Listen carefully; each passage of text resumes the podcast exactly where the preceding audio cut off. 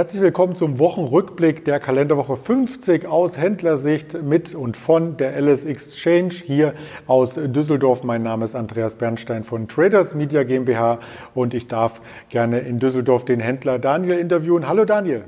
Hallo Andreas, ich grüße dich. Ja, heute geht es um Cyber Security und die Streaming-Dienste. Wer uns schon streamt, der weiß natürlich, von wem die Rede sein könnte. Der Verweis hier noch einmal zum Anfang. Spotify, Deezer oder auch Apple Podcast, da sind wir als Hörvariante zu genießen und natürlich auch als Bewegtbild hier auf YouTube. Und News gibt es ebenfalls auf Twitter, Facebook und Instagram von uns zu finden. Zu finden war in dieser Woche vor allem das Covid-19-Thema. Zum Eingang dieser Sendung möchten wir kurz auf das Wochengeschehen eingehen. Wir haben weltweit rund 70 Millionen Infizierte mittlerweile schon. Also da kommen auch viele Intensivstationen an ihre Grenzen. Erste Impfungen haben stattgefunden in England. Und da wurden auch die ersten Erfahrungen gesammelt. Es gab äh, besonders bei Allergikern hier ein paar Nebenwirkungen. Das muss auch nochmal sondiert werden. Also sehr volatil. Die Impfstoffhersteller, die Aktien, die wir hier immer wieder mit an den täglichen Formaten äh, benannt hatten. Die Wall Street hat dennoch Rekordniveaus gezeigt. Der Dow Jones über 30.000 Punkten. Die Nasdaq hatte auch ein Rekordlevel aufgezeigt. Also insgesamt die Technologie sehr, sehr robust. Ebenso natürlich wie die IPOs in dieser Woche. DoorDash kam mit 85 Prozent am ersten Handelstag rein. Eine Airbnb am Donnerstag mit 120 Prozent am ersten Handelstag. Also da ist die Nachfrage weiter ungebrochen und der DAX konnte davon aber nicht profitieren. Im Gegenteil, er, er verharrte um die 13.300 und hat durch die EZB so ein Stück weit eine Enttäuschung aus dem Markt herausgelassen. Vielleicht liegt es auch an den drohenden äh, Lockdown, der uns vor Weihnachten hier bundesweit ereilt. Wenn man sich die Woche insgesamt anschaut aus Sicht der Indizes, so liegen die Indizes im Wochenmittelfeld sozusagen. Der DAX leicht im Minus, der Dow Jones nach aktuellen Indikationen jetzt auch leicht im Minus. Wir zeichnen das Ganze am Freitag hier schon auf und die verschiedensten Ölpreise, Ölarten waren im Plus in dieser Woche. Also da wird ein wenig vorweggenommen, dass die Wirtschaft sich dann nächstes Jahr erholen dürfte. Und wie ich schon eingangs sagte, der DAX ein wenig gefesselt, ein wenig gedeckelt an der 13.300, 13.400 und damit verbunden gleich die Frage an dich, Daniel. Wie hast du denn aus Händlersicht diese Woche empfunden? Ja, im Prinzip äh, hast du es schon angesprochen, die ähm, Value, die Value-Titel waren äh, diese Woche relativ uninteressant, ähm, natürlich immer in Anführungsstrichen. Ähm, da war die Bewegung nicht so stark. Ähm, was wir aber ganz deutlich äh, wieder festgestellt haben, sind äh, die Momentum-Werte ähm, aus den Bereichen insbesondere Tech, aber auch Biotech. Ähm, wenn da mal ein bisschen äh, die Bewegung nach unten beginnt, dann kann man schon sehr starke äh, Nervosität feststellen. Dann ähm, ja, versuchen die Anleger mehr oder weniger panisch, äh, sich von diesen Aktien äh, zu verabschieden, diese zu schmeißen. Das hat dann dazu geführt, dass, ähm, ich meine, es war am Mittwoch beispielsweise eine Tesla von 540 Euro äh, morgens auf äh, ein paar Stunden später auf 480 runter, ähm, runter ist. Ähm, gleiche Szenarien haben wir in ähm, CureVac, BioNTech, äh, Moderna gesehen das waren schon Ausschläge, die ähm, ja, einem so ein bisschen äh, verdeutlichen, ähm, dass die Leute nach wie vor diesen Unternehmen vertrauen, aber auch im Hinterkopf haben, dass es durchaus mal zu einer stärkeren Korrektur in diesen Titeln eben kommen könnte und dann äh, möchte man nicht der Letzte sein, der seine Stücke dort verkauft.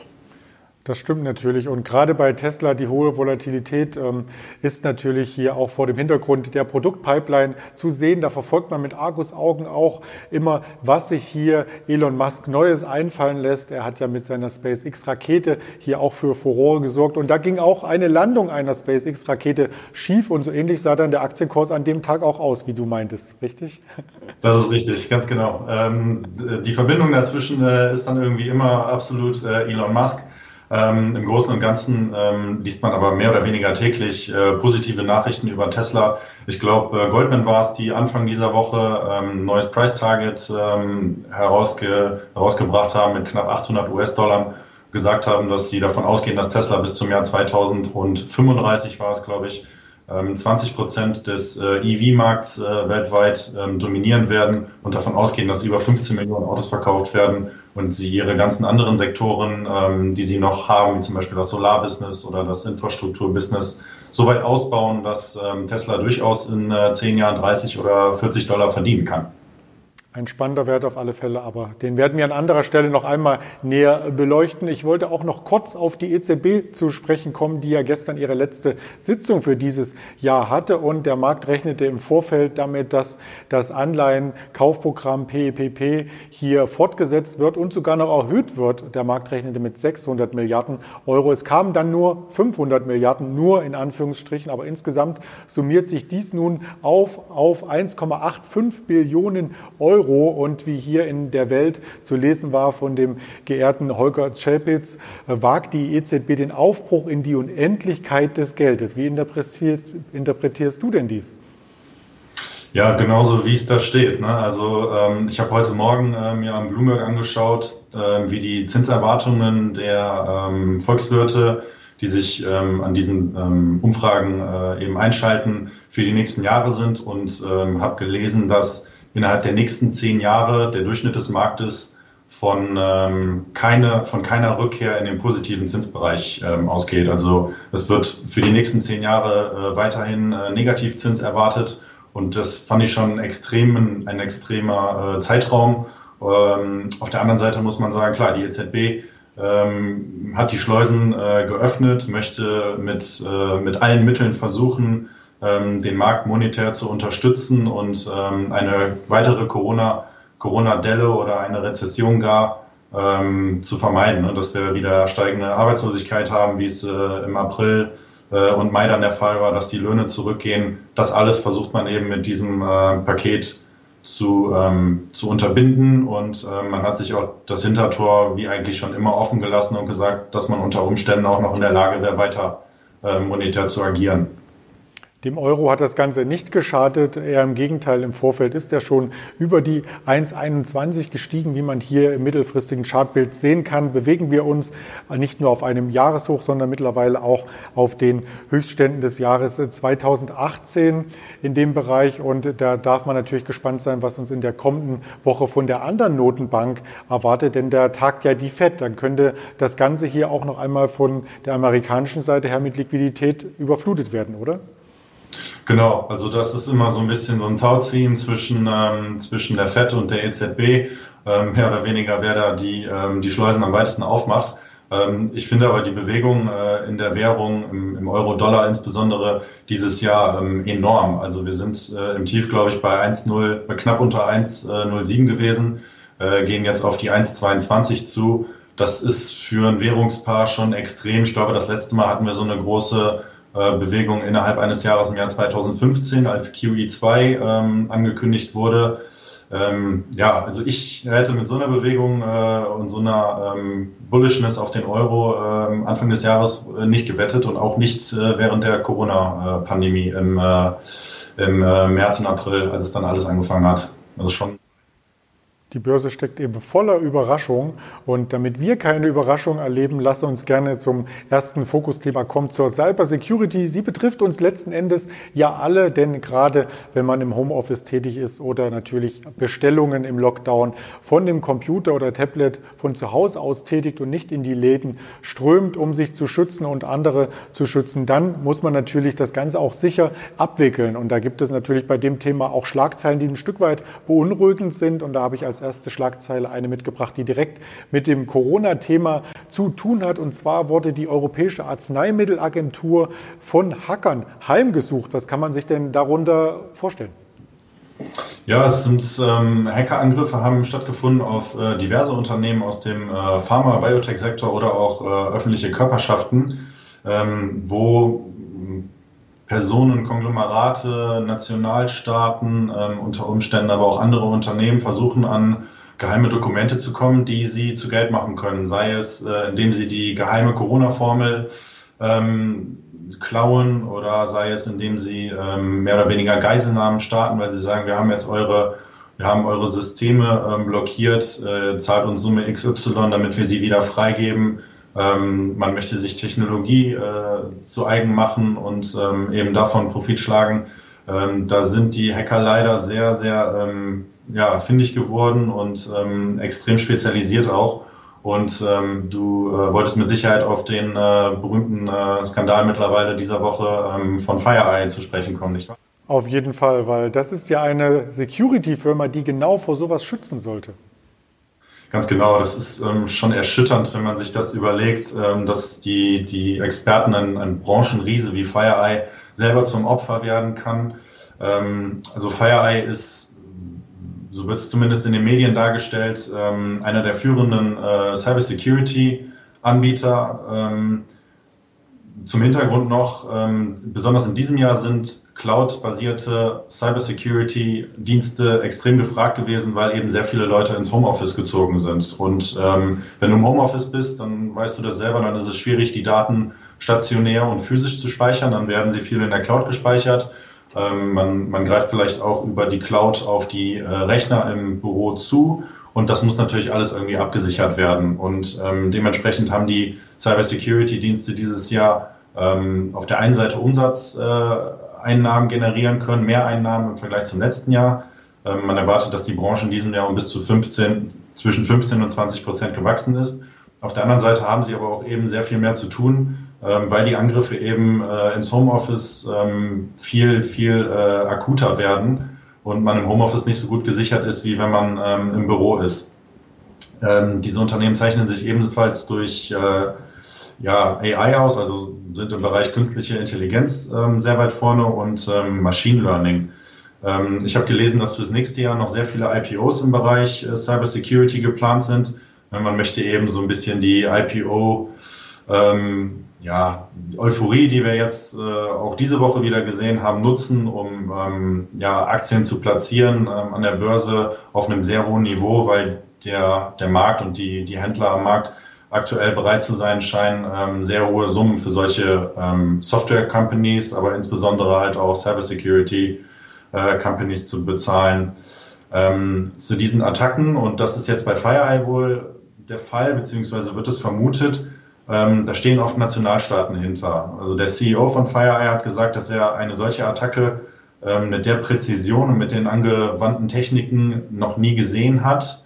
Ähm, das äh, muss er natürlich auf der einen Seite sagen, weil wenn er sagt, ja, das war ein herkömmlicher äh, Angriff, dann stellt er damit irgendwie sein Geschäftsmodell ähm, in Frage. Hat aber auch gleichzeitig betont, dass ähm, Kundendaten wohl sicher sind. Also es wurde kein Angriff auf Kundendaten gefahren, sondern eher ein Angriff auf die Technologie von FireEye und ähm, die Technik, die dahinter steht, insbesondere wohl auf eine sogenannte Angriffssoftware. Ähm, das sind ähm, Software, mit deren das Unternehmen ähm, Attacken auf ähm, seine Kunden simuliert, um eben zu schauen, ob das Unternehmen ähm, vernünftig abgesichert ist im aktuellen Status. Und äh, diese Attacken sind dieses Jahr äh, auch wieder zahlreich gewesen. Ähm, hier beispielsweise die Uniklinik wurde vor circa einem Monat äh, Opfer einer Softwareattacke. Da waren dann die Systeme für, ich glaube, zwei Wochen nicht brauchbar. Ähm, du hattest eben DoorDash angesprochen, die diese Woche ihren IPO hatten. Die sind im letzten Jahr ebenfalls ähm, Opfer einer Cyberattacke geworden. Hier wurden Kundendaten in Höhe von äh, 5 Millionen Kunden ähm, knapp offengelegt und äh, eben dann verkauft. Also das sind sehr ähm, lukrative Geschäfte für die Hacker und ähm, Unternehmen wie DoorDash müssen aufpassen, dass das ähm, auf der einen Seite nicht passiert und ähm, eben ihre fragilen Daten sichern weswegen sie eine sehr hohe Bezahlungsbereitschaft haben für die Services von, ähm, von cloud-basierten ähm, Cybersecurity-Unternehmen, äh, was wiederum natürlich positiv ist für diese, für diese Unternehmen, die das anbieten, weil sie ihre Margen dementsprechend ähm, steigern können. Und ähm, wie gesagt, die, die meisten ähm, Cybersecurity-Aktien haben sich äh, zumindest seit dem äh, Beginn des ersten Lockdowns sehr positiv entwickelt. Du hast uns auch noch ein deutsches Beispiel mitgebracht, die SecuNet äh, sieht noch ein bisschen anders aus als der Chart von ähm, FireEye. Ähm, aber auch Amazon hat das Problem für sich erkannt. Ähm, Amazon-Aktie haben wir auch schon oft besprochen in dieser, äh, in dieser Schalte. Ähm, Amazon ist mittlerweile mit der Sparte Amazon Web Services der größte Cloud-Anbieter der Welt geworden, hat äh, sogar Alphabet und äh, Microsoft damit überholt. Und auch sie haben gesehen, dass sie mit ihren 100 Millionen von Kunden ähm, definitiv ihre Cloud schützen müssen und sie versuchen, ein eigenständiges ähm, Abwehrsystem aufzubauen, sodass sie nicht auf die Dienste von ähm, beispielsweise FireEye oder anderen ähm, Anbietern, ähm, ja, dass sie davon nicht abhängig sind, sondern das selber machen können und dementsprechend dann auch die Preise selber äh, diktieren können. Ja, du hast schon Du hast schon quasi die Überleitung äh, kurz gegeben, bevor wir uns den Aktienkurs von FireEye auch nochmal im Detail anschauen zu Secunet. Das hatte ich gerade eingeblendet. Ein deutscher Vertreter, der übrigens ähm, quasi aus der TÜV Mitte AG hervorgeht, also aus den 90er Jahren, schon eine ganz alte Historie aufweist. Digitale Signaturen, Verschlüsselungstechnologien spielten damals schon eine Rolle und die IT-Abteilung ähm, des TÜV Mitte Essen hat sich dann umfirmiert in die Secunet Security Network AG und seit 2004 gibt es auch Kooperationsvereinbarungen mit der Bundesregierung. Also das Unternehmen ähm, sorgt auf vielen Instanzen in Deutschland für Sicherheit. Aber du hattest äh, bei FireEye, ich wollte dich da nicht unterbrechen, nochmal den Aktienkurs hier ins Spiel gebracht, der an diesem Tag natürlich deutlich unter Druck kam. Ganz genau, er hat äh, an dem Tag 14 Prozent verloren. Ähm, wenn du mich fragst, ist das noch relativ human. Ich hätte erwartet, dass äh, wenn ein Unternehmen offenlegen muss, dass es seine Hausaufgaben ähm, nicht gemacht hat und die Produkte, die sie verkaufen, ähm, anfällig sind, dass das drastischer ausfällt. Aber ähm, offenbar hat der Markt dem, ähm, dem CEO geglaubt und ähm, ja, wie gesagt, er hat ja gesagt, dass dahinter wahrscheinlich ein Nationalstaat steht, der finanziell extrem äh, unterstützt, unterstützend äh, für die Hacker wirkt und ähm, dass es mit so einer Präzision stattgefunden hat, dass das vermutlich ähm, ein Standard-Hacker, nennen wir ihn mal so, ähm, wohl nicht äh, geschafft hätte, sich in die, in die Daten von, Fire, von FireEye einzuhacken. Ähm, deswegen ähm, ist hier der, der Abverkauf noch etwas humaner ausgefallen, als ich es zunächst erwartet hätte. Das stimmt natürlich und äh, man kann hier in Zukunft natürlich auch auf weitere Dienstleister blicken und natürlich auch gespannt sein, wie Amazon hier weiter verfährt. Denn in dieser Woche hatten wir ja in Richtung Facebook von einer Klage erfahren, die 48 US-Bundesstaaten unterstützen, wo es darum ging, Monopolstellungen hier auszunutzen nach dem Kauf von Instagram und WhatsApp. Ist das kein Wunder, denn die Marktmacht von Facebook ist nicht zu übersehen. Ähnlich wie bei Amazon, die ja schon lange kein Online-Lieferdienst mehr nur sind, sondern mit dem Webservice, wie du es auch äh, gerade skizziert hast, auch noch ein sehr, sehr mächtiges zweites Standbein haben. Könnte hier vielleicht eine Abspaltung drohen, vielleicht als Einsatzfrage?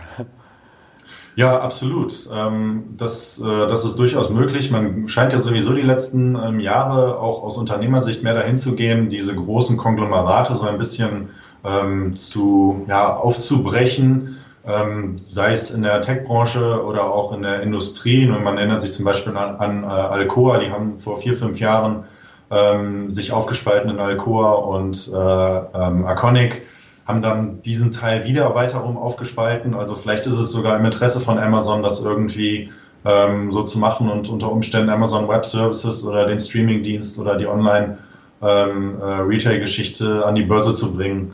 Ähm, das ist alles möglich, aber ja, vor dem Hintergrund äh, der Klage gestern äh, gegen Facebook äh, definitiv ein interessantes Thema und es wird wahrscheinlich auch wieder ein Thema an der Wall Street werden und auch ein Thema für ein anderes Wochenendformat, hoffe ich doch, denn äh, das können wir sicherlich nicht in ein, zwei Sätzen hier grundlegend erörtern. Was wir aber in ein, zwei Sätzen noch mit nennen möchten, wären die weiteren Kandidaten aus diesem Bereich, denn es gibt sicherlich nicht nur diese zwei, drei genannten Unternehmen, noch, sondern noch eine Vielzahl mehr, die ich hier einmal kurz aufgelistet habe. Vielleicht fällt dir zu dem einen oder anderen noch ein Sätzchen ein.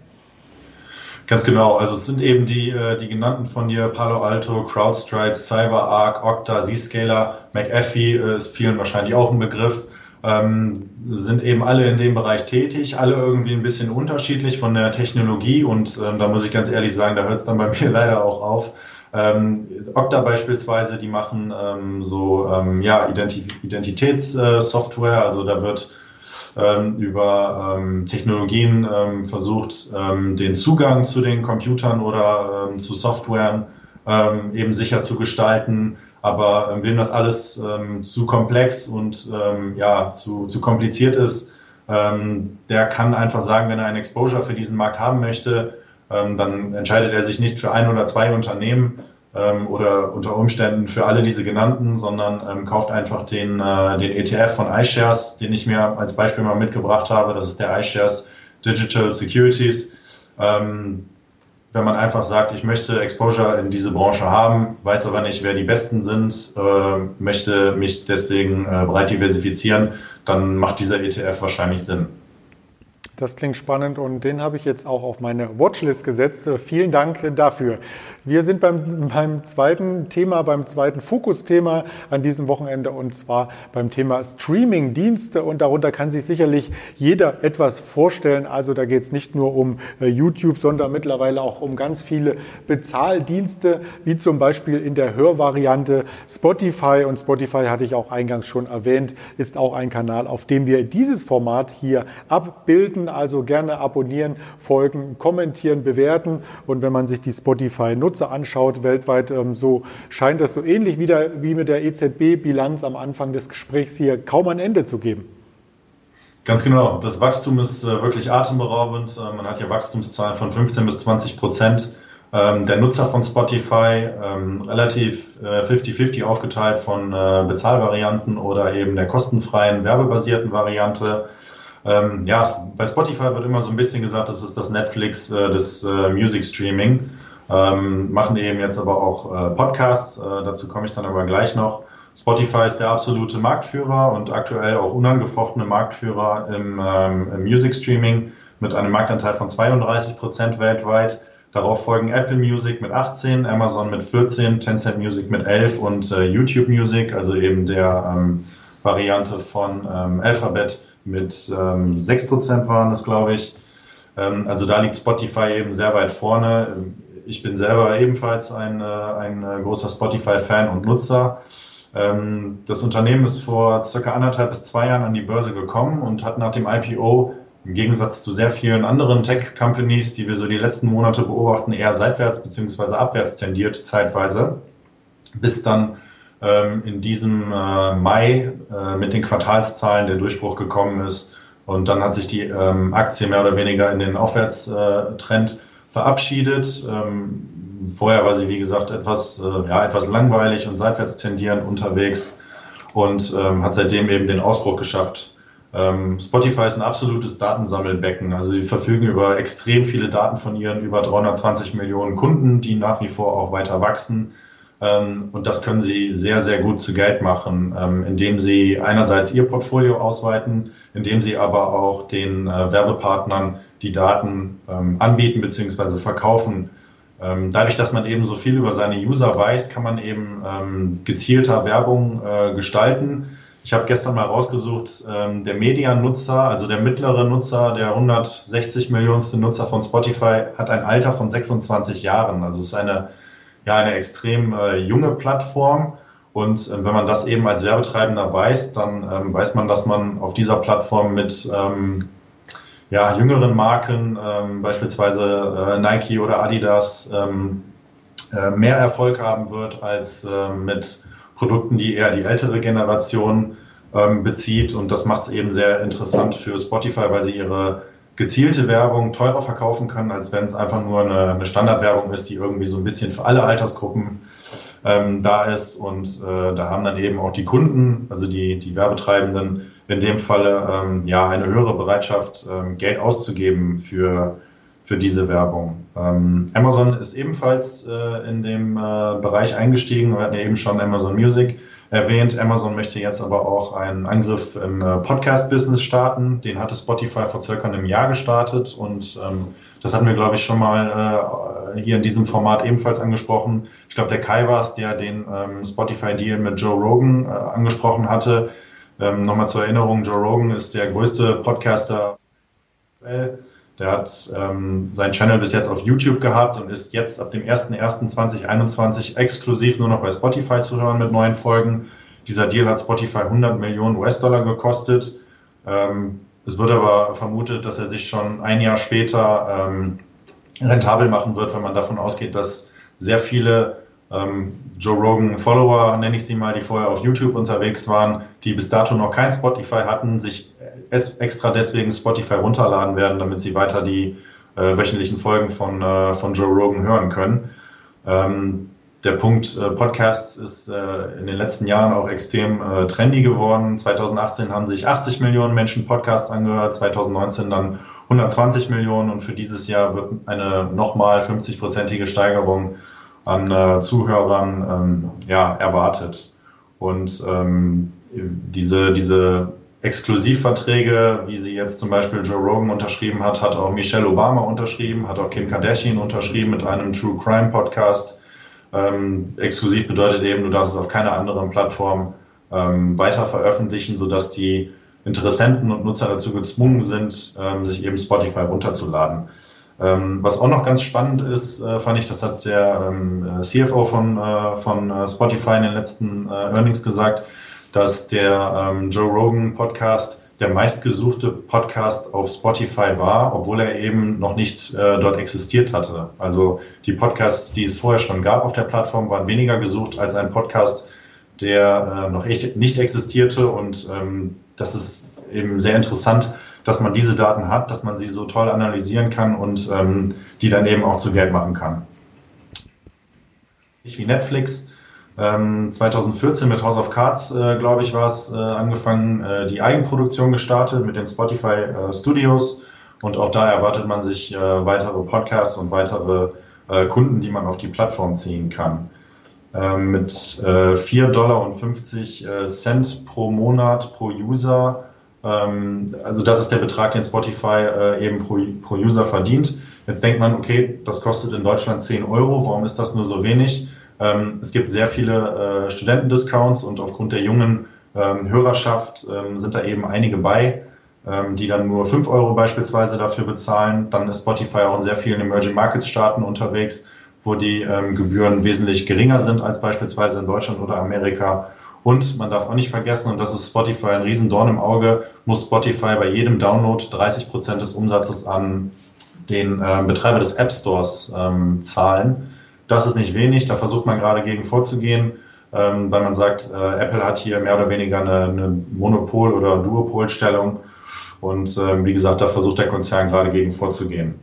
Ähm, die Aktie notiert, äh, wie man es sehr gut sieht, äh, gerade am, äh, am Allzeithoch und ähm, ja, ist eben auch sehr beliebt bei den äh, sogenannten Robinhood-Tradern, also den ähm, ja, privaten, äh, aber auch sehr, sehr viele professionelle ähm, Händler haben sich äh, diese Aktie in den letzten Monaten angeschaut. Und ebenso gibt es noch den Family Account, wo quasi bis zu sieben Mitglieder hier quasi einen Account nutzen können. Habt ihr als Händlerteam so einen Family Account vielleicht? Nee, das haben wir leider nicht. Das ist eine gute Idee eigentlich. Ähm, ich nutze den Family Account mit meinen Eltern. Äh, hatte vorher den äh, Studenten-Account und ähm, ja, bin damit äh, sehr zufrieden. Zwischenzeitlich mal überlegt, ähm, mal zu wechseln, habe mir mal äh, YouTube äh, Music angeschaut. Ähm, das hat mich dann aber ähm, aufgrund einiger Podcasts, die ich dort nicht finden konnte, ähm, beispielsweise Mad Money von Jim Cramer, ähm, wieder zurück zu Spotify gebracht und äh, ja, es sieht so aus, als würde ich da auch bleiben. Wie steht's bei dir? Also ich bin nicht bei Spotify, sondern in der Apple-Welt. Da kommen wir gleich nochmal zu äh, mit Apple Podcast. Und ähm, ja, dann entgeht mir eben Joe Rogan. Aber gut, man kann nicht überall dabei sein. Man muss sich auch die Zeit einteilen. Zeit einteilen ist ja vielleicht auch ein Thema für die Netflix-User, denn da gibt es immer mehr ähm, Formate und äh, eigenproduzierte Serien und Filme, ähm, die einen an den Bildschirm fesseln. In der Zeit kann man natürlich nichts anderes machen. Für Netflix ist das ganz gut, ähm, weil die dadurch auch eine Menge Geld verdienen letzten Endes. Und da möchten wir auch noch einmal kurz auf diese Aktie eingehen. Ganz genau, ja. Netflix, ähm, der äh, Marktführer im Bereich äh, Videostreaming, wie gesagt, seit 2011, glaube ich, an der Börse, seit 2014 ähm, mit Eigenproduktion.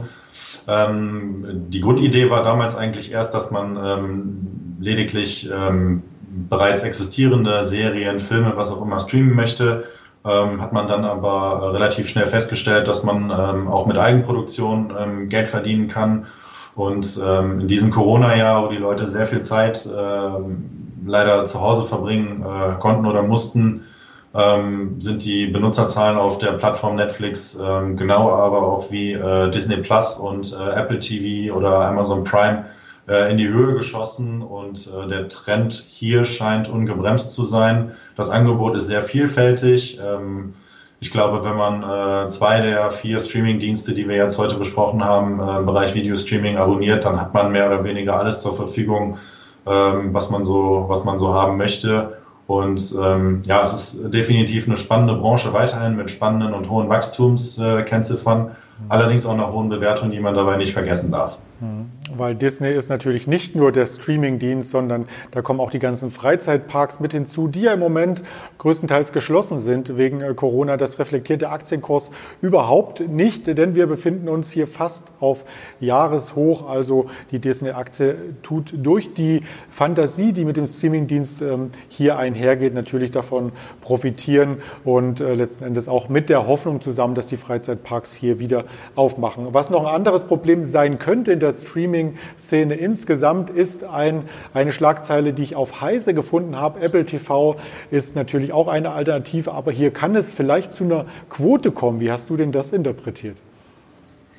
Ja, es ist also, ich bin da in dem Thema leider nicht so tief drin. Ich habe selber auch kein Apple TV. Ähm, Quoten sind natürlich immer schwierig für, für Unternehmen und ähm, wenn dann die Behörden hingehen und sagen, wir erwarten von euch ähm, mehr ähm, europäische Inhalte, dann müssen die ja auch erstmal irgendwo herkommen. Ähm, ob man dann sagt, ähm, man macht es in Eigenproduktion oder man kauft die sich äh, in Europa ein. Ähm, unter Umständen ist man dazu gezwungen, ähm, Sachen einzukaufen, die eigentlich so richtig gar nicht zu meiner Produktpalette passen oder die ich ähm, auf meiner Plattform eigentlich nicht haben möchte. Ähm, ja, ist in der Regel nicht so gut für, für das anbietende Unternehmen. aus Wettbewerbsgründen und aufgrund der Vielfalt äh, auf der Plattform allerdings für den Konsumenten, glaube ich, äh, begrüßenswert.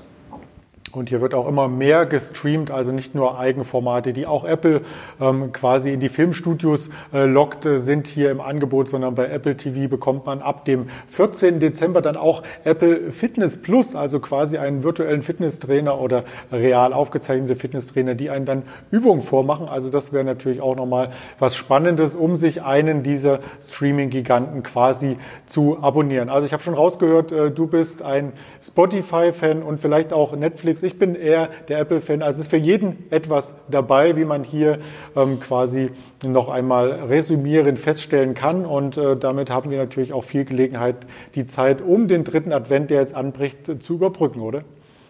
Ganz genau, so sieht's aus. Ähm, morgen Abend steht äh, wieder Netflix auf dem Programm. Und äh, ja, ich bin gespannt, was es da gibt.